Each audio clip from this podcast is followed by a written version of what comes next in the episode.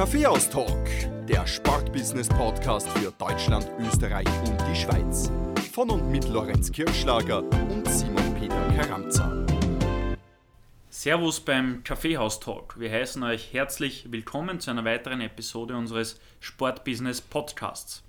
Heute begrüßen wir Jakob Penner. Jakob ist 31 Jahre jung und arbeitet seit 2016 für die renommierte Münchner Social Media Agentur WePlay Forward, die, das denke ich kann man so sagen, einige richtig große Sportstars über die sozialen Medien hinaus betreut. Welche Stars das sind, erfährt ihr im Laufe dieser Episode. Jakob, schön, dass wir dich heute auf halbem Weg zwischen Wien und München hier in Salzburg treffen dürfen und dass du heute unser Gast bist. Servus Simon, Servus Lorenz, danke euch für die Einladung. Jakob, auch von meiner Seite herzlich willkommen beim Kaffeehaus-Talk. Zum Start, du kennst es, stellen wir unseren Gast immer kurz und knackig in einigen Sätzen vor. Du bist ein 1989er Jahrgang, vor wenigen Wochen hast du deinen 31. Geburtstag gefeiert. Auch an dieser Stelle herzlichen Glückwunsch im Nachhinein. Dankeschön. Jakob ist in Niederösterreich aufgewachsen. Nach der Matura ist er nach Wien gezogen, um dort Publizistik und Kommunikationswissenschaft zu studieren. Nach dem Studienabschluss sammelte er in der Sportredaktion des Kurier, einer großen österreichischen Tageszeitung, erste Erfahrungen im Sportbusiness.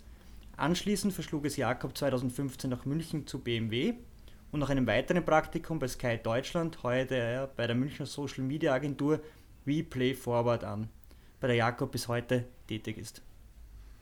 Jakob, du kennst ja unseren Podcast bereits, hast die eine oder andere Episode gehört, wie du uns im Vorfeld verraten hast. Danke dafür. Äh, demnach ist dir auch unsere Auftaktfrage bestens bekannt, nämlich jene nach dem Kaffee. Das Servicepersonal war heute schon so nett und hat den Kaffee uns im Vorhinein serviert. Du hast dich für einen Cappuccino entschieden. Warum?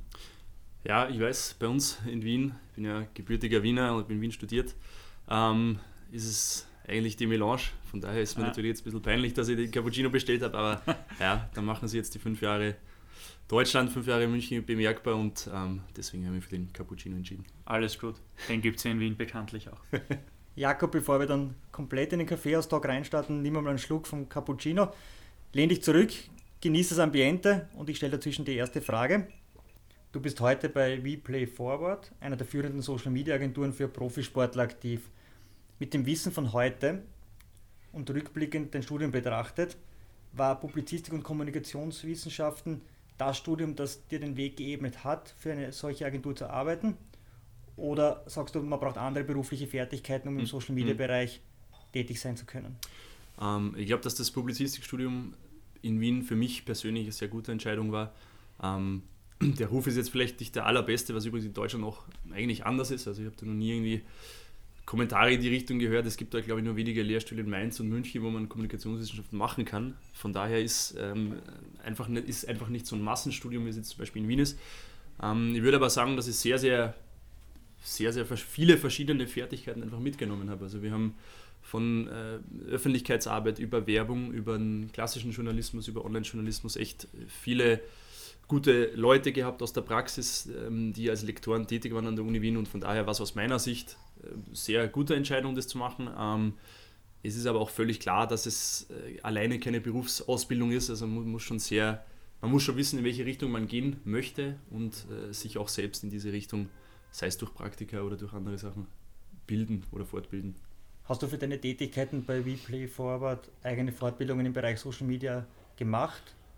Ähm, eigene Fortbildung in dem Sinne nicht. Ähm, ist vieles Learning by Doing, aber ich habe natürlich in den vorhergehenden Berufen immer wieder mit Social Media zu tun gehabt und ähm, ja, von daher war da schon gehöriges Grundwissen oder das Fundament war schon da, um das zu machen. Vorhergehende Berufe ist ein gutes Stichwort, denn wir zwei haben uns ja äh, während des Studiums kennengelernt und wie wir beide wissen, ist ein, ein großer Schwerpunkt äh, von Publizistik und Kommunikationswissenschaft auch das Thema Journalismus. Mhm. Und einer deiner ersten größeren Jobs äh, nach dem Studium war eine Tätigkeit in der Sportredaktion des Kurier. Mhm. Für alle deutschen und Schweizer Zuhörer ist eine der, oder der Kurier ist eines der wichtigsten Tagesmedien in Österreich. Du warst eben dort in der Sportredaktion tätig. Jetzt verglichen mit dem Studium, was waren, was waren für dich die, die größten Learnings aus dieser, aus dieser Redakteurstätigkeit? Ja, im Vergleich zum Studium, ich würde sagen, das war halt ähm, ja, so die Möglichkeit, das, was man vielleicht die Basics im Studium ähm, schon mitgekriegt hat, das erste Mal so richtig in der, in der Praxis anzuwenden. Also das war jetzt nicht mein erster Beruf beim Kurier, aber es war halt das erste Mal äh, wirklich, wo man was geschrieben hat, was vielleicht auch mehrere Leute gelesen haben und was jetzt nicht irgendwo in Blogs online verloren gegangen ist. Ähm, von daher war das wahrscheinlich so der, der große Unterschied, die große Fertigkeit, dass das wirklich einmal von einem größeren Publikum ähm, gelesen worden ist und äh, dementsprechend auch möglichst also fehlerfrei sein sollte und ähm, sinnvoll sein sollte, was man da geschrieben hat. Der Job als Redakteur in der Sportredaktion war als Praktikum angelegt. Hat es mhm. von deiner Seite das Interesse gegeben, das in eine Fixanstellung umzuwandeln? Ja, ich glaube, man muss das immer so ein bisschen im Kontext von der Zeit sehen. Es war damals ähm, während dem Studium, ich wusste, ich möchte in dem Sportbereich ähm, auf jeden Fall mal aufstellen. Wie gesagt, das war jetzt nicht das erste Praktikum, aber es war mit das erste bei einer großen, beim großen Medium. Ähm, war auch gute lehrreiche Zeit. Ich habe dann das Praktikum rund um die Weltmeisterschaft 2014 gemacht. Das war natürlich auch spannend mit den äh, Kollegen bis, äh, ich glaube, 2 Uhr früh in der Redaktion zu sein, die Spiele gemeinsam zu schauen. Mhm. Ähm, schätze die Kollegen beim Kurier auch immer noch sehr. Also das sind sehr, sehr gute Redakteure mit dabei.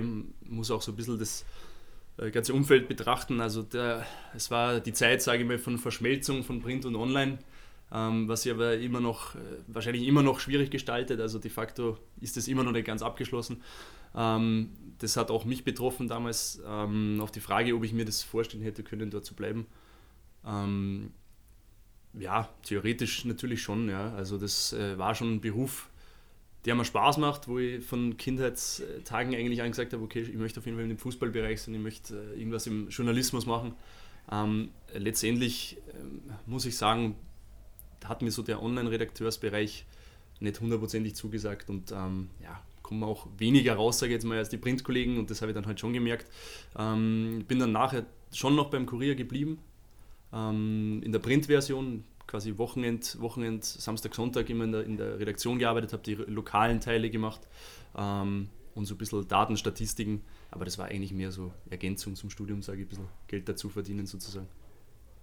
Du bist ja nach dem Kurier im Mai 2015 äh, nach Deutschland gegangen, um mhm. ein Praktikum bei BMW anzutreten. Was waren deine Beweggründe dafür? Ich denke, von Wien nach München, vom Sportjournalismus in die Autobranche, keine unwesentlichen Schritte für dich? Mhm. Ähm, ja, muss man auch wieder so sehen. Wie gesagt, ich habe damals meine Freundin kennengelernt, die aus München kommt, damals mit dem Studium fertig war, die Molekularbiologie studiert, auch in München, ähm, ist dann zurückgegangen in ihre Heimatstadt quasi und dann hat sie so ein bisschen die Frage gestellt, bleiben wir in Wien, gehen wir nach München. Ähm, mir hat sie dann die Möglichkeit äh, eröffnet, mich bei BMW zu bewerben. Ich habe das eigentlich ganz spannend gefunden, so ein bisschen die Seiten zu wechseln vom äh, Redakteur, Journalisten auf die andere Seite, quasi. Ähm, auf die Öffentlichkeitsarbeitsseite, auf Unternehmensseite und ähm, war dann letztendlich auch sehr, sehr, sehr spannende, lehrreiche Zeit bei BMW, einem der größten, glaube ich, Unternehmen Deutschlands, DAX-Unternehmen und ähm, ja, war richtig, richtig gute Zeit mit schönen, schönen Erinnerungen, wenn ich so zurückdenke und ähm, auch sehr vieles davon mitgenommen auf jeden Fall. Was genau hast du für Tätigkeiten bei BMW ausgeübt? Ja, es war die klassische ähm, Organisation von äh, Presseevents. Wir haben da unter anderem das 24-Stunden-Rennen in Spa gemacht in Belgien, mit, wo ich zuständig war für den Alessandro Sanadi, ähm, ehemaliger Formel-1-Fahrer, der beide äh, Beine verloren hat. Und ähm, ja, was, das ist mir auf jeden Fall in Erinnerung geblieben, weil der als Persönlichkeit äh, Wahnsinn war. Also das, äh, die ganze Trauben immer um sich gebildet und ähm, spannende Geschichten zu erzählen gehabt. Und wie gesagt, das war eine Tätigkeit des 24-Stunden-Rennen. Ähm, der erste Arbeitstag war das Finale vom BMW Open, vom Tennisturnier in München mit äh, Andy Murray gegen Kohlschreiber damals. War natürlich auch ein schöner Start. Ähm, danach äh, das Golfturnier haben wir mitorganisiert, wo ich quasi so im Organisationsteam vom Pressezelt war äh, Journalistenbetreuung, Journalisten einladen zum Turnier, also das ganze äh, Journalistenmanagement sozusagen, Medienmanagement. Ähm, ja, und war eine schöne Zeit, also sehr, sehr viel gereist dafür. Das äh, Praktikum war viel, viel mitgenommen und ähm, ja, war auf jeden Fall ein schöner, schöner Einstieg in München. Jetzt haben wir relativ viel über dein Praktikum bei BMW gehört. Wenn wir es runterbrechen auf Wien und München, welche drei wesentlichen Unterschiede gibt es zwischen den beiden Städten für dich? Drei Unterschiede, ja, das ist eine gute Frage. Ich würde sagen, ähm, ein Unterschied, ich bin fahre viel mit dem Rennrad aktuell, ähm, von daher muss ich sagen, das, das Umland in München ist äh, sensationell. Ähm, von den Seen über die Alpen sind nicht weit. Also es ist wunderschön im Winter zum Skifahren. Bist in einer Stunde in den Bergen. Ähm, das ist schon extrem schön, was vielleicht in Wien nicht so der Fall ist. Ähm, zweiter Unterschied, vielleicht jetzt auf die Arbeitswelt bezogen, ähm, habe ich mich schon ein bisschen umstellen müssen, muss ich sagen. So, ähm, also die Wiener Lockerheit, österreichische Lockerheit, ähm, die, für die wir doch auch bekannt sind, denke ich, in Österreich, das habe ich jetzt in München nicht unbedingt wiedergefunden. Also ich habe mich dann teilweise auch gewundert, wenn die Leute bis Freitag 17, 18 Uhr im Büro gesessen sind. Und ähm, wie gesagt, mittlerweile wird die Mentalität auch übernommen. Ähm, bin auch darüber hinaus noch da und ähm, das ist, glaube ich, zweiter Unterschied. Also letztendlich sind wir schon in Wien ein bisschen lockerer drauf. Ähm, und dritter, fällt mir jetzt vielleicht spontan nur das Bier ein. Da muss ich sagen, bin ich mittlerweile auch Fan vom Münchner, vom bayerischen Bier geworden. Also das ist schon eine Spur besser, als was man in, in Wien so serviert kriegt. So über deine drei Unterschiede, da reden wir nachher noch. ähm, in Deutschland hast du dann nach BMW ein weiteres Praktikum angetreten, mhm. nämlich bei Sky. Was waren da deine Aufgaben? Ähm, das war klassisch im Social Media Bereich. Es war damals, ähm, wir haben damals den Instagram-Account von skysport.de gestartet, äh, dafür alle Freiheiten gehabt. Ähm, also war im Social Media Bereich sowohl redaktionell als auch äh, in der Umsetzung, ja, das waren so die Tätigkeiten da. Ähm, aber auch einen sehr guten Einblick und äh, gute Kontakte für die weitere Berufswelt von da mitgenommen. Und ähm, ja, letztendlich auch wichtige Station gewesen auf jeden Fall, ja. 2016 folgte dann der Schritt zu WePlay Forward, zu deinem mhm, jetzigen Arbeitgeber, genau. bei dem du im März 2021 bereits dein fünfjähriges Jubiläum ja, feierst. Wahnsinn, ja. So schnell verfliegt die Zeit. Ähm, und das ist jetzt ein richtig interessantes Thema, das wir eingangs schon ein bisschen angeteasert haben. Erzähl unseren Hörern doch bitte einmal, was die Kernaufgaben von WePlay Forward als Agentur sind, beziehungsweise welche Agenten du ja. im Tagesgeschäft ja. ausübst. Ähm, ja, muss ich vielleicht auch ein bisschen äh, weiter ausholen. Gerne. Ähm, ich habe das damals, wie gesagt, nach dem Praktikum ähm, immer noch zwischen München und Wien herum überlegt. Letztendlich ähm, haben wir uns festgelegt, wir bleiben in München. Ich habe dann Jobs gesucht. Letztendlich hat tatsächlich meine Freundin ähm, in einer Facebook-Jobs-Gruppe diese Ausschreibung gefunden. Ich habe das damals gesehen und habe mir gedacht, okay, Weebly Forward, ähm, recherchiere mal ein bisschen, habe eigentlich nicht viel mehr herausfinden können, außer dass, sie mit, äh, dass die Agentur mit Mesut Özil arbeitet, dass sie im Social-Media-Bereich tätig ist. Ähm, habe ich natürlich sehr spannend gefunden, habe mir dann gedacht, okay, das kann man sich mal anschauen. Ich war dann letztendlich neben den beiden Gründern der dritte Mitarbeiter in der Agentur. Ähm, die haben im Homeoffice gestartet, also die ersten halben Jahr, das erste halbe Jahr von zu Hause aus gearbeitet. Ähm, viele Telefonkonferenzen, also in dem Sinne waren wir da schon sehr fortschrittlich, ähm, haben uns über, über, über Videocalls ausgetauscht und so ähm, koordiniert. Und ähm, genau, das war das so der Schritt zu unserer Agentur. Letztendlich ähm, haben wir, sind wir gestartet als Social Media Agentur, die wirklich professionelle Social Media Kanäle für Fußballprofis, für Athleten macht, ähm, für Sportevents macht. Wir machen die vier Schanzentournee jetzt seit, ich glaube, im fünften Jahr, wo wir einerseits Online-Kommunikation über die Website und Social Media machen ähm, und betreuen mittlerweile 25, fast, kann, man, kann man sagen, über 25 ähm, großteils Profifußballer ähm, teilweise auch Wintersportler, aber der Fokus liegt doch auf Fußballern und ähm, genau in den Bereichen Vermarktung, Kommunikation und Social Media. Das sind so die, die drei Säulen unseres Unternehmens. Und deine Aufgaben? Ähm, ich habe quasi damals auch begonnen im klassischen Social Media Bereich, Ich habe äh, mehrere Spieler betreut, habe die Kanäle aufgebaut, Kanäle professionalisiert.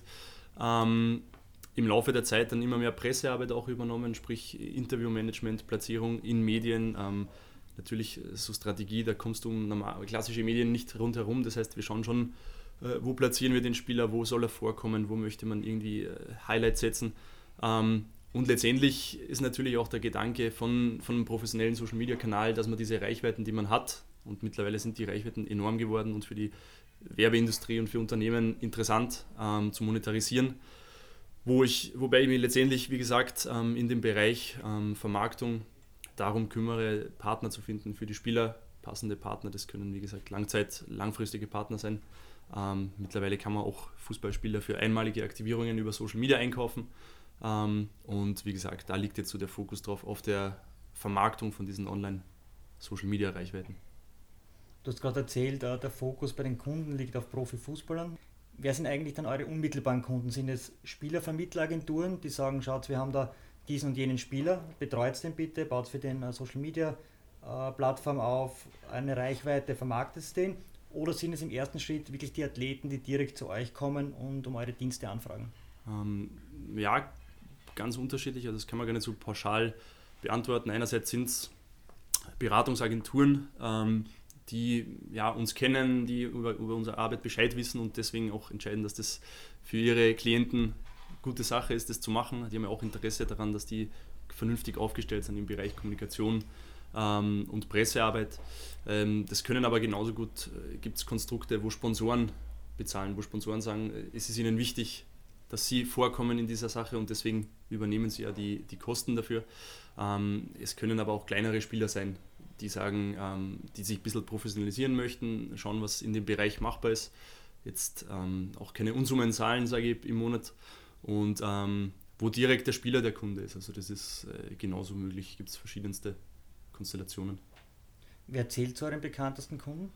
Also zum, es ist so, ähm, wir haben einen recht guten Überblick unserer Referenzen auch auf der Website. Ähm, wir arbeiten unter anderem seit Jahren mit Jerome Boateng zusammen. Wir arbeiten mit ähm, Franck Ribéry, mit dem Julian Brandt, mit David Alaba. Also wir haben da echt äh, viele, viele Athleten, wie gesagt, über 25. Ähm, Spieler aus der Bundesliga, Spieler aus der Premier League, Spieler aus der Serie A. Ähm, also wirklich sehr, sehr hoch dekorierte Namen. Ähm, und genau, aktuell sind es über 25 Spieler, die wir betreuen dürfen. Okay, du hast jetzt die Creme de la Creme genannt. Ja. Jetzt hast du vorher gesagt, es können auch kleinere Spieler kommen, die einfach äh, Social Media mhm. Auftritt mhm. professionalisieren wollen und das mal mit wenig Geld dabei. Was ist wenig Geld in München? Ja, das ist eine gute Frage. Ja. Ähm, was ist wenig Geld in München? Wenn ich mir die Mietpreise anschaue, dann ähm, ja, muss man schon viel Geld haben, um vernünftig leben zu können. Ähm, was wenig Geld ist, in dem Sinne kann man nicht so beantworten. Also es, es gibt auch Konstrukte, wo man sagt, ähm, das ist vielleicht ein hoffnungsvoller Spieler, ähm, dem hilfst du, wenn er Bedarfsfall hat. Sprich, das kann zum Beispiel sein, ein Transfer, der, der wechselt, ähm, weiß nicht, wie er das kommunizieren soll, äh, braucht da Hilfe oder er hat irgendwie einen, hat sich irgendeinen Fehler geleistet oder irgendwas, äh, rote Karte gekriegt oder sich mit den Fans angelegt und dann hilft man wirklich nur punktuell und hat jetzt nicht diesen 24-Stunden-Support, weil es einfach nicht nötig ist. Ähm, das heißt, äh, ja, wenn wir da wirklich Potenzial drin sehen, dann ähm, sind da jetzt keine Unsummen nötig. Ich sehe schon, Summen zu entlocken, das wird schwierig bei dir. Ja, über, über Geld spricht man nicht. In Deutschland. ähm, Airgroup, ihr seid eine digital ausgerichtete mhm. Agentur. Die Frage liegt daher auf der Hand, auch wenn du bei den Athleten jetzt noch niemanden davon aufgezählt hast, aber betreut ihr auch E-Sportler?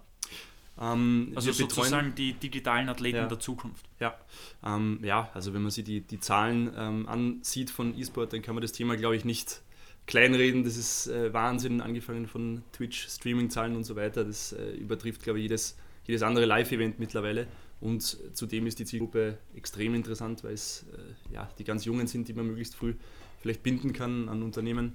Ähm, und ähm, direkt arbeiten wir im E-Sports-Bereich. Wir betreuen ein Team, eines unserer Spieler, ähm, organisieren da, ja, machen da auch die Vermarktung, also sind da oft Partner, Partnersuche, Partnerakquise unterwegs.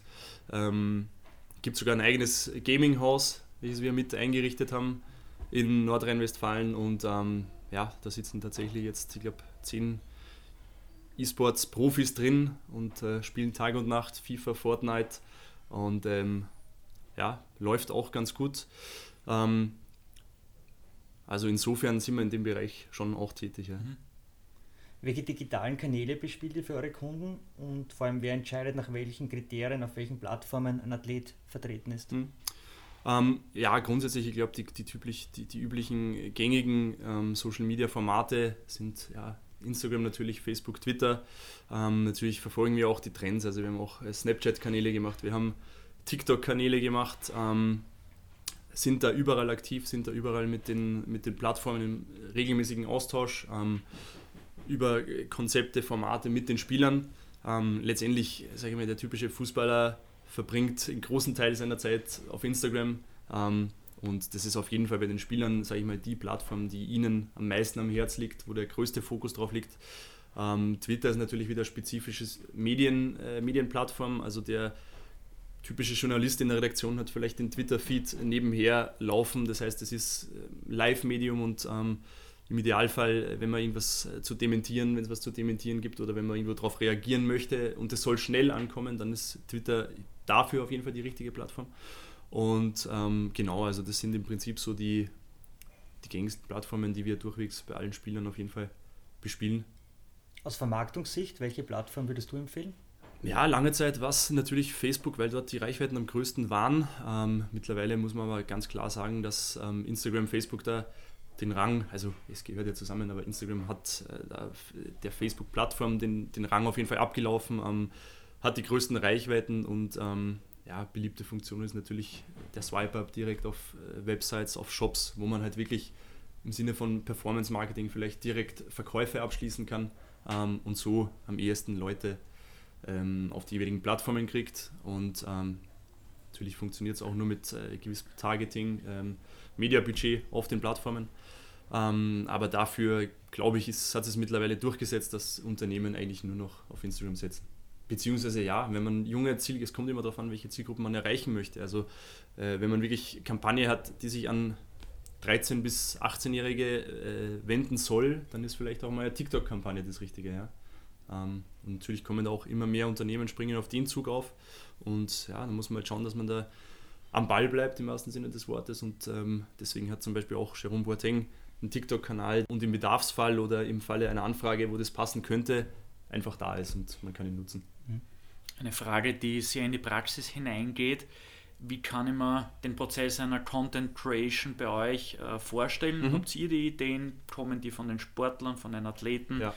Wie kann ich mir die gegenseitige Abstimmung vorstellen? Mhm. Und vor allem auch, wie weit plant ihr den Content im Vorhinein? Mhm.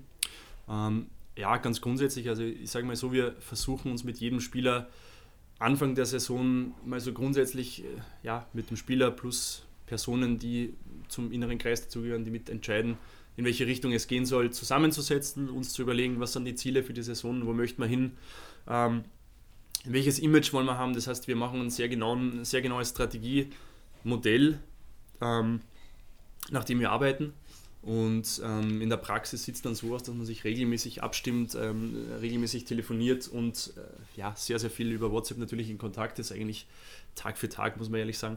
Ähm, und bezüglich Content-Kreation ist es so, ähm, einerseits ja, brauchen wir natürlich auch die, die klassischen Action-Fotos, also vom Fußballspiel nach dem Spiel, was wir teilweise über die Vereine beziehen, teilweise aus Fotodatenbanken beziehen, ganz klassisch, Imago, Getty und was da alles so gibt. Ähm, und natürlich ist der, der Spieler bei uns in, in einem gewissen Sinne auch selbst Content Creator. Also der hat das Handy dabei. Ähm, Im Zweifelsfall ist er der, der am schnellsten Content von sich produzieren kann. Und äh, wenn es wirklich nötig ist, dann ähm, ja, bittet man auch den Spieler darum, so, weiß ich nicht, drückt am Mitspieler das Handy in die Hand. Ähm, klassisches Beispiel, sage ich jetzt mal, nach dem, nach dem Champions League-Sieg, nach dem Supercup-Sieg kriegen wir fünf Minuten nach Spielende ähm, oder fünf Minuten nachdem die Spieler in der Kabine sind, das Foto mit dem jeweiligen Pokal mit dem Spieler ähm, direkt aus der Kabine. Das kann keine Agentur, kein Vereinsfotograf so schnell liefern, wie es wir kriegen. Ähm, und insofern ja, sind die Spieler da vorher schon so, sozusagen eingebrieft ähm, oder wissen das mittlerweile, weil sie schon lange mit uns arbeiten und ähm, schicken uns da quasi direkt den, den Content aus der Kabine auf die Instagram-Profile oder auf die Facebook-Profile. Und das ist natürlich geht natürlich extrem schnell und dann haben wir auch einen gewissen Vorteil jetzt gegenüber klassischen Medien, die dann eben wieder unsere Posts oder unsere Bilder der Spieler zitieren, verwenden und äh, weiter veröffentlichen und sich darauf beziehen, was natürlich die Reichweite für die Reichweite des Spielers super ist. Habt ihr einen Contentplan? War noch der dritte Teil der Frage. Also wie weit plant ihr voraus ja, oder ja. ist es halt aufgrund der Schnelllebigkeit im Geschäft ja. eher von Tag zu Tag zu sehen? Ähm, und ähm, der, die Frage zum Contentplan, also wir arbeiten schon, wir versuchen unserem Redaktionsplan zu orientieren, wo drin verschiedene, kann, können drin sein Geburtstage vom besten Freund, da kann, äh, sind natürlich die Spiele drin, da ist der Trainingsplan drin, ähm, aber ja, natürlich ist der, Fußball so schnelllebiges Geschäft, dass du eigentlich schwer planen kannst, was passiert am Dienstag, was passiert am Mittwoch, äh, puncto Verletzungen, Transfers, ähm, Sachen, wo man schnell darauf reagieren kann. Also ich sage mal, 20% lassen sich planen und äh, 80% sind spontan tagesaktuell. Kann man vorstellen, bei Spielern wie Jerome Boateng kommt natürlich auch hinzu, dass hin und wieder die Kadersituation sogar eine nicht vorherzusehende ist äh, und auf einmal spielt er bis zum Champions League-Finale als Innenverteidiger durch. Ne?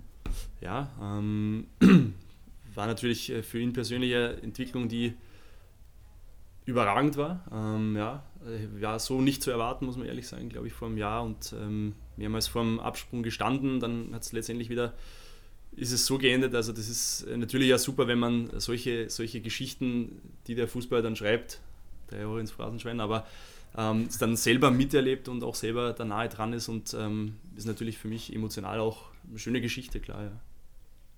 Du arbeitest ja unter anderem, wir haben es gehört, mit den Bayern-Profis Jerome Boateng, David Alaba oder eben auch Fiorentina-Star Frank Ribéry zusammen. Mhm. Und bei den genannten Athleten, Simon und ich wissen das zumindest aus den Medien, handelt es sich äh, um keine Kinder von Traurigkeit. Jetzt kann ich mir gut vorstellen, dass da auch die eine oder andere lustige Anekdote von diesen Spielern äh, gibt in der hm. Zusammenarbeit. Mhm. Kannst du da die, das eine oder andere Schmankerl, wie wir in Wien sagen, mit unseren Hörern teilen? Ja. Ähm, ja, es sind tatsächlich oft, oft Situationen, wo man sich wo man sich fragt oder wenn man zehn Jahre zurückdenkt und sich das überlegt hätte, wo man ein bisschen schmunzeln muss, dass man jetzt in diesen Situationen ist. Ähm, ja, ich weiß nicht, ich war zum Beispiel zu Halloween auf einer Party eingeladen von einem, von einem Bayern-Spieler und ähm, ja, stehst an der Bar und stehst da Wasser, sage ich jetzt einmal. ähm, und Wasser nach, mit Gin. Genau, genau, Wasser mit Gin. Und schaust nach rechts und äh, steht halt einer verkleidet als, als Clown mit Clownsgesicht und du schaust ein zweites Mal hin und dann steht halt Robert Lewandowski neben dir, der wahrscheinlich beste Stürmer Europas ist.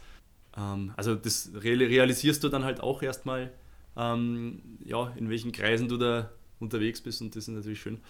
Ähm, oder eine andere Sache, wenn ich an die Anfangszeit zurückdenke, ähm, damals unterwegs gewesen und 3 Uhr früh auch ein paar Wasser mit Gin getrunken und dann läutet das Handy und es ruft halt damals noch FC Bayern München Starspieler an um 3 Uhr früh und du bist mit den Freunden unterwegs und mit den Jungs unterwegs und schaust aufs Handy und siehst halt den Namen des Spielers da aufscheinen um 3 Uhr früh, äh, denkst da nichts dabei, gehst dran und ähm, ja, der letztendlich hat er angerufen, weil mir der Fotos aus dem Urlaub aus Mykonos geschickt hat und äh, fragen wollte, ob ich es bekommen habe am Wochenende um 3 Uhr früh und ich habe dann nur gesagt, ja, ja, ist angekommen. Und weil du es noch nicht gepostet hast, sozusagen. Geht das so ungefähr, ja, genau. Ähm, also ja, das sind viele, viele Episoden ähm, dabei in den fünf Jahren gewesen, die rückblickend natürlich schon gut waren. Ja. 3 Uhr in der Früh ist ein gutes Stichwort. 24-7 immer mhm. verfügbar mhm. zu sein.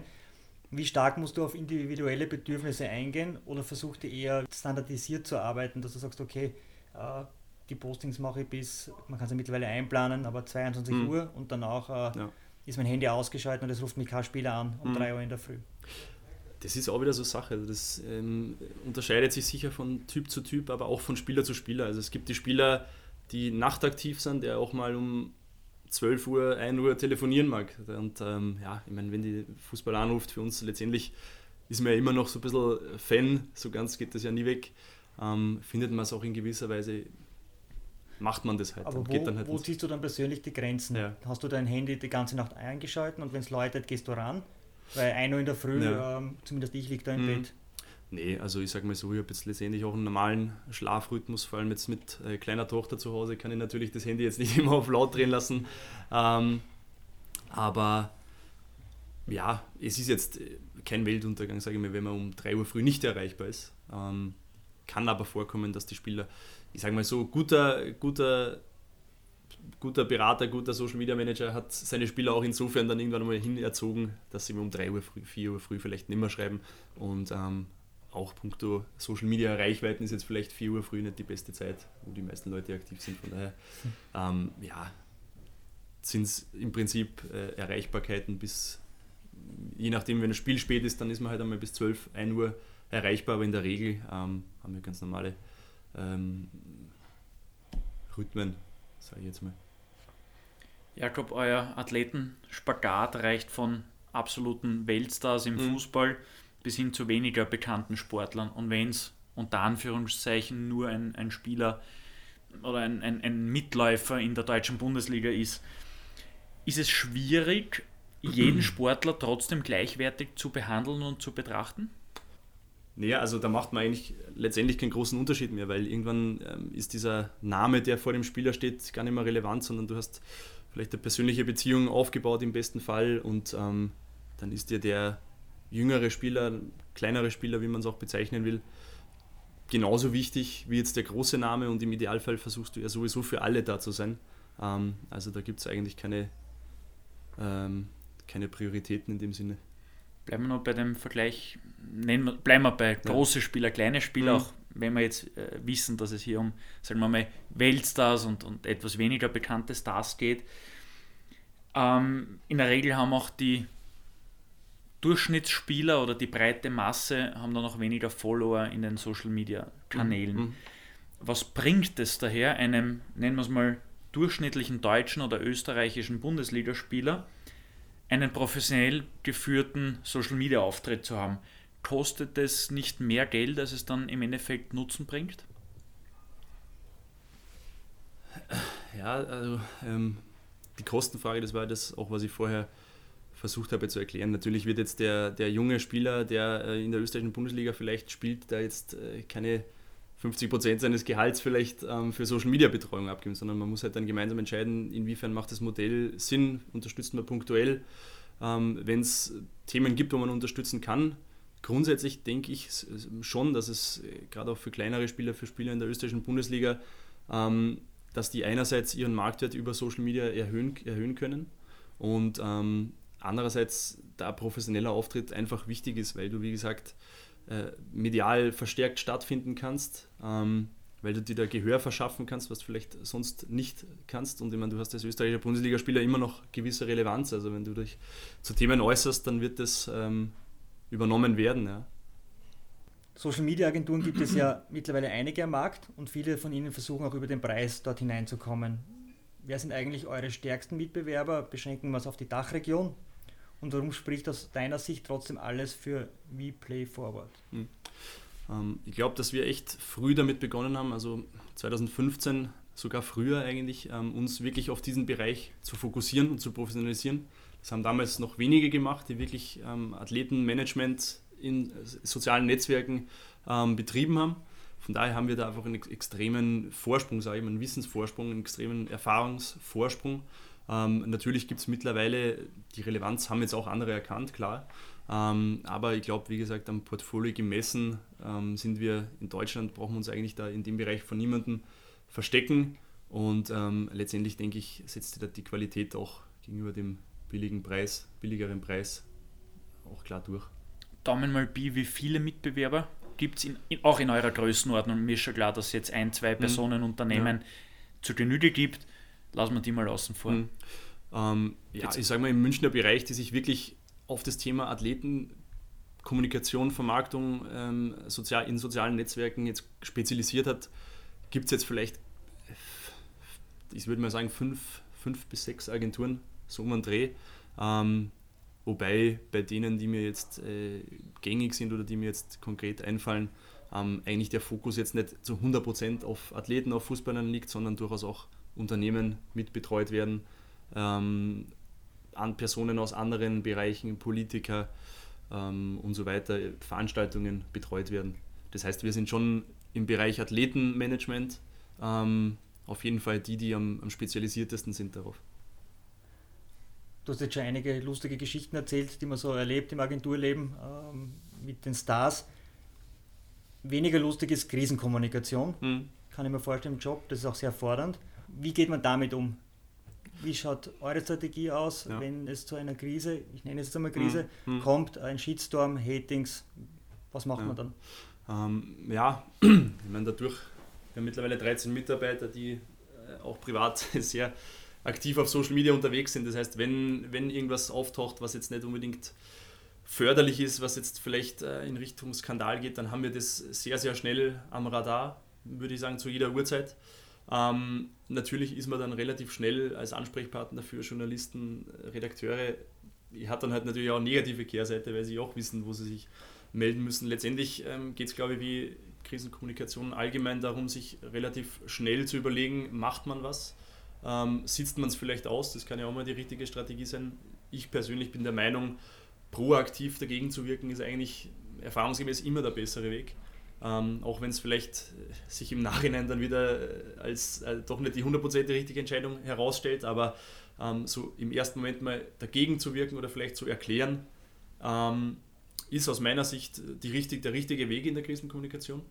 Ähm, und ja, letztendlich geht es einfach um, um Schnelligkeit, ja? schnell zu handeln, schnell in Kontakt mit Spielern zu treten, im Zweifelsfall schnell in Kontakt mit dem Verein auch zu treten, dass man da vielleicht eine Lösung findet, ähm, die, für alle, die für alle Seiten stimmt. Ähm, wir haben auch mit den Vereinen, sei das jetzt Bayern München, sei das Borussia Dortmund, sei das äh, Leverkusen oder Vereine der Premier League, einen sehr, sehr guten Austausch. Also ähm, da ist man auch transparent gegenüber in, in vielen Dingen und versucht eine vernünftige Zusammenarbeit zu haben.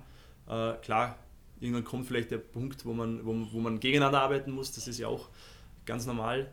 Ähm, aber insofern kann man es, glaube ich, zusammenfassen, geht es darum, dass man schnell, schnell handelt und sich schnell einen Plan zurechtlegt, wo natürlich dann der Spieler auch gefordert ist, weil letztendlich äh, machen wir nichts, äh, wo der Spieler sagt, ähm, nee, das ist, damit bin ich nicht d'accord, ich würde es anders machen, kannst du nicht überstimmen. Also am Ende des Tages ist es seine Person und er ist es, der diese Entscheidungen trifft oder diese Aussagen trifft. Und ähm, da muss, äh, muss auf jeden Fall der Spieler sein Go geben. Ja. Wir sind in dem Sinne nur Berater oder stehen beratend zur Seite, aber letzte Entscheidung ähm, liegt beim Spieler. Wobei wir natürlich versuchen, Optionen zu, anzubieten, äh, zwischen denen er wählen kann. Ja.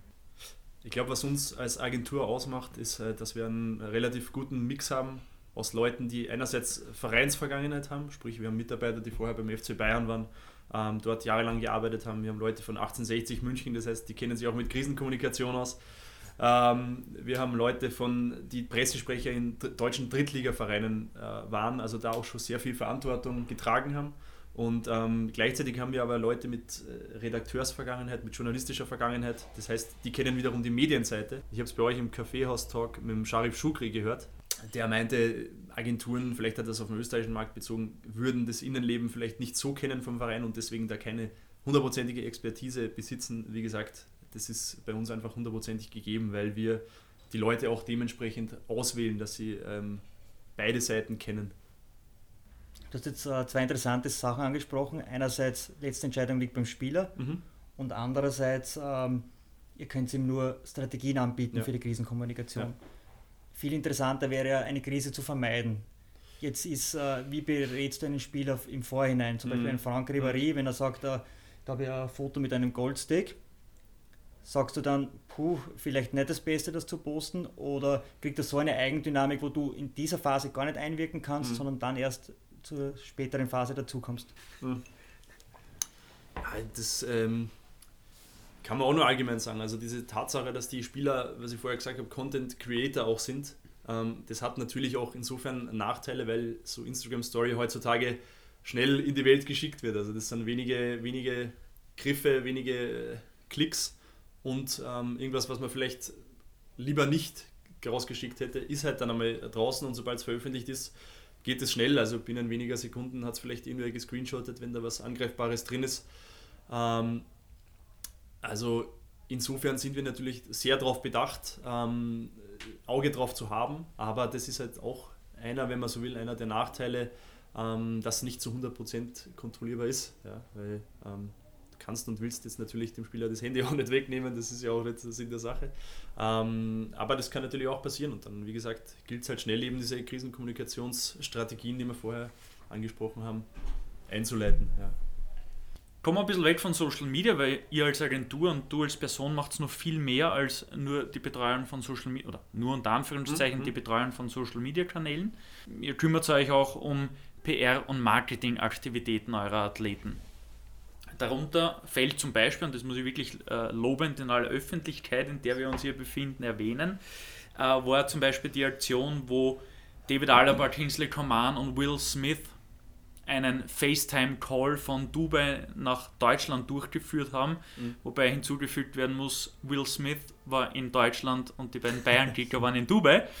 Aber auch das hat in Österreich für Furore ist jetzt vielleicht ein bisschen übertrieben, mhm. aber für mediale Aufmerksamkeit gesorgt. Mhm. Erzähl uns darüber ein bisschen. Ja. Ähm, ich muss dich kurz korrigieren. Kingsley Coman war zu dem Zeitpunkt verletzt, also er war mit in Berlin vor Ort. Ähm, David war in, in Dubai richtig im Trainingslager. Ähm, ja, die Sache ist zu, zustande gekommen insofern, dass sich ähm, Sony, mit denen wir in der Vergangenheit verschiedene Kampagnen umgesetzt haben, ähm, gemeldet hat mit der Möglichkeit, dass wir den Film Bad Boys for Life äh, mit Will Smith, Martin Lawrence, ja, absoluter Klassiker, ich glaube, wir kennen, kennen ihn alle und ähm, super, super Film natürlich, ähm, bewerben können.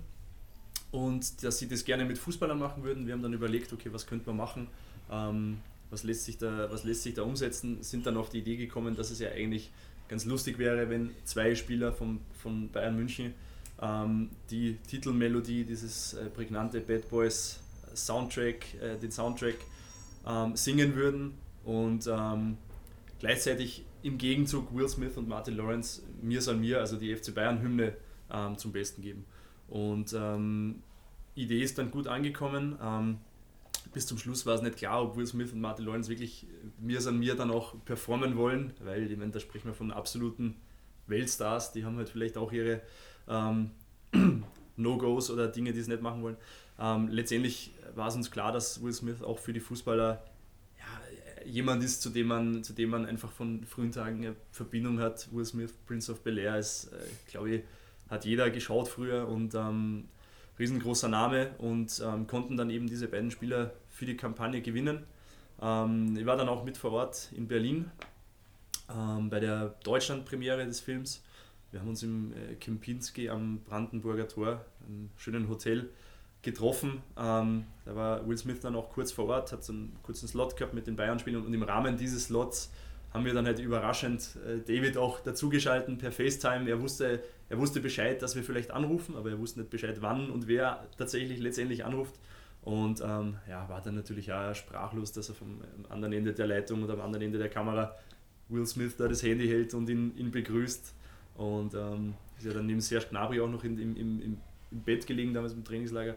Und ja, war natürlich eine, eine mega Sache. Also das Video ist, glaube ich, super gewesen und sehr, sehr gut angekommen. David war und Serge waren tatsächlich überrascht oder mhm. machst du jetzt hier wieder den nächsten PR-Gag? Na, das war wirklich eine, eine spontane Aktion. Also die wussten, wussten nicht Bescheid, äh, sonst hätten sie wahrscheinlich was angezogen. das war nicht alles geplant. Ähm, aber ja, hat letztendlich super funktioniert und du hast es angesprochen, ist in Österreich äh, berichtet worden, aber genauso in deutschen Medien. Und das ist natürlich insofern ein Best Case, weil, weil du nicht nur die ähm, bezahlte Werbung für den Film hast, sondern das Ganze findet Einfluss in klassische unbezahlte ähm, Print-Online-Medien und ähm, erhöht so durch, somit halt die, die Reichweite für den Film, letztendlich die Promo nochmal äh, unbezahlterweise enorm. Also insofern ein, ein, ein Best Case unserer Arbeit ja, und ähm, ja, gut funktioniert und äh, alle Seiten waren sehr glücklich mit dem Ergebnis, glaube ich. Das glaube ich. Sehr coole Geschichte. Also so viel kann man, kann man bestätigen. Danke. Ebenfalls in den Aufgabengebiet fällt Sales für die Sportler. Mhm. Was bedeutet das? Wie läuft das ab? Äh, gehst du aktiv mit Ideen auf potenziellen Kunden zu oder mhm. melden sich Firmen mhm. bei WePlay Forward direkt, wenn sie mit einem Athleten zusammenarbeiten ja. wollen?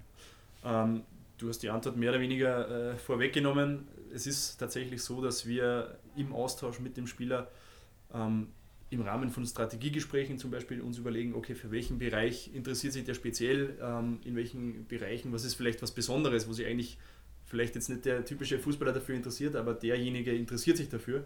Ähm, dann legt man verschiedene Bereiche fest, legt verschiedene Unternehmen fest und ähm, konzipiert. Also das ist der eine Weg, dass wir quasi auf Unternehmen, auf ähm, Agenturen, Mediaagenturen zugehen und Konzepte vorlegen, ähm, die natürlich im Idealfall einen schönen Storytelling-Ansatz haben, wo man einfach sagt, okay, das ist von vorne bis hinten eine runde Geschichte, ähm, das wollen wir mit euch umsetzen. Und ähm, das ist der eine Weg, das heißt, du gehst aktiv auf Unternehmen zu, platzierst dort die Spieler, platzierst das Portfolio, platzierst Einzelspieler ähm, und dann schaut man halt, ob man zusammenkommt. Der andere Weg ist, ähm, wie du angesprochen hast, Inbound-Anfragen sozusagen. Das heißt, Unternehmen kommen gezielt, wie gesagt, mittlerweile kennt man uns in der Branche und weiß, wenn man mit Fußballern zusammenarbeiten möchte, dann sind wir gute, äh, Ansprech, äh, gute Ansprechpartner. Ähm, das heißt, Unternehmen gehen auf uns zu, kommen auf uns zu und äh, bringen Vorschläge, bringen äh, Kampagnen, wo Spieler integrierbar wären und wir schauen halt, ähm, zu welchem Spieler von uns das passen könnte ähm, und wer dafür in Frage kommt. Das, das, sind so die zwei typischen Wege. Ja. Jakob, äh, ein bisschen eine privatere Frage noch. Man merkt es bei dir auch verbal. Du sprichst teilweise wunderschönen niederösterreichischen Dialekt und dann kommt damit Nee daher. Ähm, ist mir selbst fast ein bisschen peinlich. Na, aber ist ja cool. Man merkt äh, dein, deinen ähm, Switch, deinen mhm. ständigen Switch zwischen Österreich und Deutschland und ja. äh, darauf äh, zielt die nächste Frage ab. Du wohnst mit äh, deiner Freundin und eurer gemeinsamen Tochter in München. Mhm. Du bist Österreicher, deine mhm. Freundin schätzt, Münch, äh, schätzt Österreich sehr. Richtig, ja. Sonst hätte sie nicht hier studiert. Genau. Aber die Frage ist, wo seht ihr eure mittelfristige bis langfristige Zukunft? Also mhm. seht ihr euch schon eher in Deutschland oder ist die Rückkehr nach oder deine Rückkehr nach Österreich samt Familie auch ein Thema? Ja. Ähm. Also damit die Frage auch besser verständlich ja. wird, das ist, glaube ich, auch für jüngere Hörer ja. äh, durchaus interessant. Dann, als junger Mensch ist, man, ist man doch auch ja, sehr blauäugig und, und, sehr motiviert, aber wie ist es wirklich, fern mhm, von zu mhm, Hause mhm, zu wohnen? Mhm. Weil es wird nicht alles leibend sein. Ja, das stimmt schon. Ähm, ja, das ist eine gute Frage, über die wir natürlich auch schon viel diskutiert haben und ähm, ich glaube, alles hat Vor- und Nachteile. Wenn ich ehrlich sein soll, ich hätte mir auch nicht denken können, dass ich fünf Jahre im Ausland bin. Ich meine, näheres Ausland als München ist ja eh fast nicht machbar, muss man auch ehrlich sagen. Äh, also als Österreicher hast du es recht leicht, dich schnell dort einzuleben, ähm, von Sprache und äh, Mentalität her. Ja, aber extra Wurstzimmer kannst du auch nicht bestellen. Zum, ja, das ist richtig. Ja. Also, kleine, so, aber feine Unterschiede. Ja. So banal kann es Leben sein. ähm, richtig, also tatsächlich ja, ist schon immer wieder damit geliebäugelt. Letztendlich, ähm, ja, ist halt als Familie da, muss man auch mit äh, der Tochter überlegen, wo möchte man final Wurzel schlagen. Ich glaube, wir fühlen uns in München mittlerweile sehr, sehr wohl und ähm, der Weg nach Hause ist nicht weit, aber es ist schon richtig, dass man am Anfang natürlich gerade die engsten Freunde, die vielleicht nur in Wien waren, selten gesehen hat. Ähm, und äh, da natürlich schon sich Gedanken gemacht hat, sollte man vielleicht wieder zurückgehen oder sollte man sich doch einen Job in Wien suchen, ähm, dort wieder Wurzeln schlagen. Ähm, letztendlich glaube ich, sind wir mit der Situation oder bin ich mit der Situation jetzt sehr, sehr zufrieden. Ähm, fühle mich da wohl in München, habe da super spannende Aufgabenfelder. Privat passt es auch sehr, sehr gut. Und wie gesagt, wenn ich mal wirklich nach Hause will, dann ist man in drei Stunden bei mir zu Hause in Krems in der Wachau. Und ähm, ja, also das, das ist auf jeden Fall machbar. Wie wäre es mit einer Zweigstelle von WePlay Forward in Wien? Ja, ist tatsächlich ein Thema, ähm, das wir schon besprochen haben, durchaus. Ja. Ähm, also ich glaube, gerade der in Wien wäre natürlich Zweigstelle von, von WePlay Forward ähm, sehr, sehr sinnvoll. Ähm, und ich glaube, wir werden in Zukunft auf jeden Fall auf dem österreichischen Markt auch aktiv werden. Ja, ich glaube auch, äh, wenn man den osteuropäischen Raum ins Visier nimmt, wäre Wien natürlich als Drehscheibe dorthin auch ganz interessant. So weit, muss ich ehrlich sagen, nach Osten sind wir noch nicht gegangen, ähm, kann aber dann natürlich auch relevant sein. Ja. Wobei, wir haben sogar schon kroatische Spiele in der Vergangenheit gehabt, also Dinamo Zagreb, zwei Spieler betreut, mittlerweile schon ein paar Jahre her, aber der, dadurch, dass einer unserer Mitarbeiter Kroate ist und äh, dementsprechend die Sprache beherrscht, ähm, lag das immer nahe und ähm, damals war Ante Čoric zeitlang, mhm. man kennt ihn noch. Na, aber insofern äh, kann das natürlich auch Option sein und äh, Wien an sich ähm, ist definitiv interessant für uns, eben auch aus dem Grund, da wir mehrere auch österreichische Nationalspieler ähm, betreuen, was mir ja auch wichtig, wichtig ist. Und ähm, da immer Anliegen war. Von daher ist da sicher auch Fokus drauf und ähm, gut denkbar, zwei, drei Jahren vielleicht, dass, man da, dass sich da was ergibt. Lass uns noch einen, Bezirk. Lass uns noch einen Blick in die Zukunft werfen. Hm. Was muss ein Social Media Manager in den nächsten drei bis fünf Jahren alles beherrschen? Aus meiner Sicht, das, das Um und Auf ähm, grundsätzlich in der Kommunikation ist äh, Storytelling. Man muss überlegen, welche Geschichte möchte man erzählen, wie erzählt man die ähm, natürlich muss man die gängigen Plattformen kennen und beherrschen und wissen, wie man sie zu bespielen hat. Und ich glaube, man muss auch, ein guter Social Media Manager muss auch ein guter Content Creator sein. Also der muss ein gutes Auge haben, ähm, der muss wissen, welche Inhalte funktionieren auf Social Media. Ähm, ich persönlich bin ein Typ, ich schaue viel, viel nach Amerika. Also ich folge auf Instagram sämtlichen äh, NBA-Kanälen, Hip-Hop-Kanälen, äh, Fashion, Mode, so diese ganze amerikanische ähm, Kultur ist was, ist jetzt wieder sehr auf den Sport, auf den Fußballbereich beschränkt, was die, was die Fußballer sehr interessiert und die in verschiedensten Social-Media-Trends, glaube ich, so ein bisschen immer die, die, die Vorreiter sind. Also vieles, was aus Amerika, in Amerika jetzt gerade ist, kommt halt mit der Zeit nach Europa mittlerweile eh relativ schnell, aber die sind ein bisschen Tick vorher. Von daher glaube ich, braucht man schon einen gewissen Weitblick, einfach um einschätzen zu können, welcher Content funktioniert, in welcher, in welcher Zielgruppe. Ähm, also das sind vielleicht so die, die, die wichtigsten Dinge. Also zusammengefasst Storytelling, ähm, Content Creation, gutes Auge ähm, und letztendlich ja, sollte man einen gewissen Weitblick haben, um Trends früh zu erkennen. Du hast es vorhin schon mehrmals angesprochen, dein mhm. Tätigkeitsfeld ähm, entwickelt und ändert sich sehr rasch in, in sehr kurzen, Ab, kurzen Abständen. Wo siehst du dich selbst in zehn Jahren? Ich denke da vor allem auch äh, ja, auf den immer größer werdenden Abstand zu deinen Klienten. Weil eines ist klar, du wirst älter, Profifußballer werden aber immer zwischen sagen wir, 18 und 35 Jahren alt sein. Ähm, es entstehen immer wieder neue Jugendsprachen, mm, mm, wie mm. wir in der Pubertät waren oder im, im Studienalter haben wir von war der Modebegriff Nummer 1 mörderisch und, und jetzt in, in Wien alle Jugendlichen Bratans und im Herbst... Ich kenne zum Beispiel gar nicht. ja, du wohnst zu lange in München. Ja.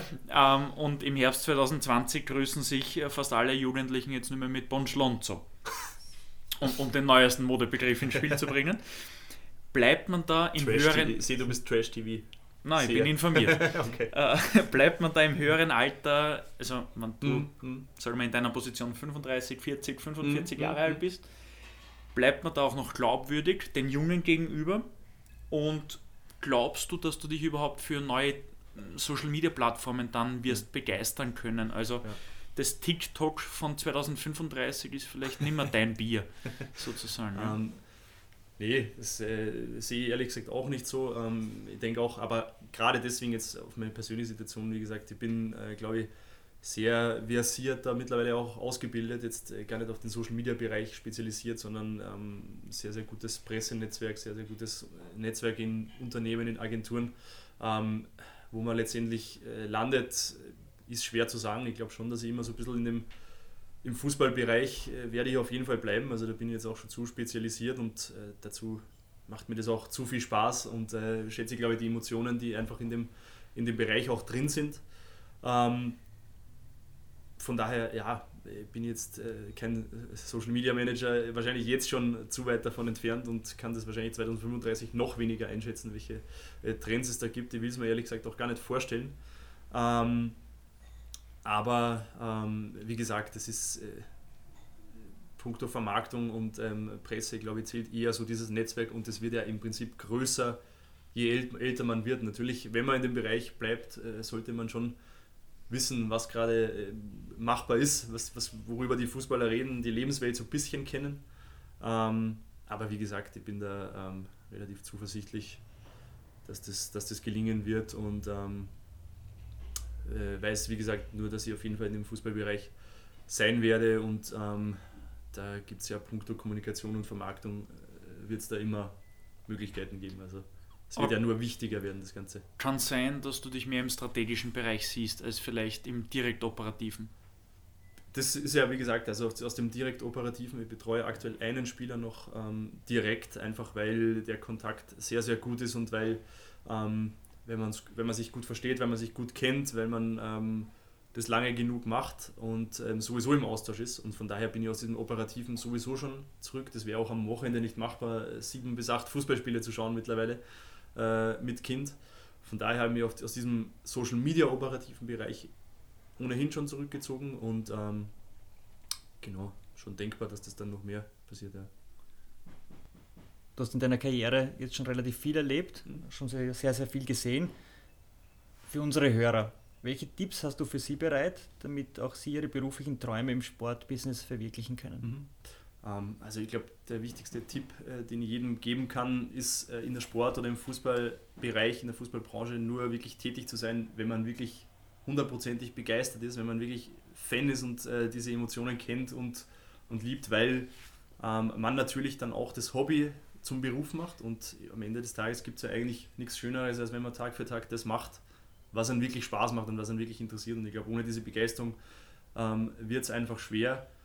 Und ähm, ja, allgemeiner Tipp, ähm, man sollte wissen, was man kann und was man machen möchte, sich an sich glauben und ähm, einfach probieren. Und ja, ähm, wie gesagt, wenn mir wer vor zehn Jahren erzählt hätte, dass ich jetzt äh, mit diesen Spielern, mit den Kunden zusammenarbeiten kann, darf, ähm, das waren vielleicht auch Spieler, wo Poster an der Wand gehängt sind. Ähm, und jetzt bist du mit denen seit Jahren im Austausch. Also ja, da einfach ähm, die Begeisterung ausleben und an sich glauben und halt probieren. Und wenn man mal eine Absage kriegt, gerade im, im Journalismusbereich, ich glaube, wir, wir kennen das alle und gerade in Österreich ist der Journalismus einfach eine kleine Branche. Ähm, einfach weitermachen und weiter probieren und vielleicht einen Blog starten oder selber so ein bisschen, gerade das ist ja das Gute, dass man selber als, als ähm, Gründer, als äh, Redakteur tätig sein kann, ohne viel Aufwand. Ähm, einfach so Projekte starten, die man halt nachher auch vorzeigen kann und ja, da einfach dranbleiben.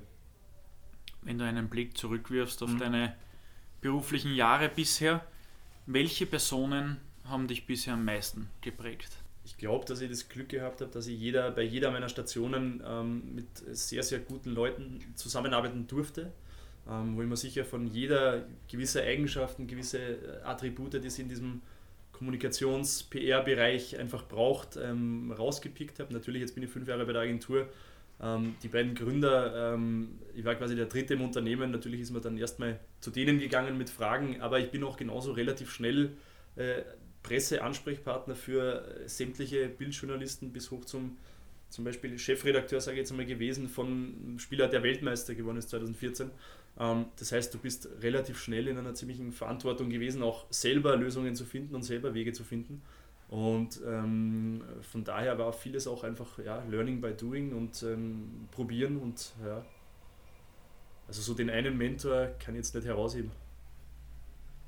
Bei Learning by Doing macht man natürlich auch Fehler. Ja. Das gehört aber auch dazu, auch mhm. zum, äh, zum Lernen, zum Wachsen ja. und äh, auch um langfristig Erfolg zu haben. Mhm. Welche Entscheidungen würdest du daher heute so nicht mehr treffen? Ähm, letztendlich ähm, muss ich sagen, bin ich ein Mensch, der sehr mit sich im Reinen ist. Von daher kann ich jetzt gar nicht behaupten, dass ich irgendeine Entscheidung im Nachhinein äh, betreue. Da müsste man wahrscheinlich meine Eltern fragen, die würden das wahrscheinlich ein bisschen anders beantworten, die, denen würde da schon was einfallen. Ähm, aber ja, wenn sich alles nicht so ergeben hätte, wie es sich letztendlich ergeben hat, äh, wäre ich jetzt nicht hier, würden wir jetzt nicht hier sitzen und darüber reden. Von daher bin ich eigentlich mit jeder Entscheidung, die ich getroffen habe, im Nachhinein äh, immer noch sehr zufrieden. Ja. Dann drehen wir die Frage um. Gibt es Entscheidungen, auf die du besonders stolz bist?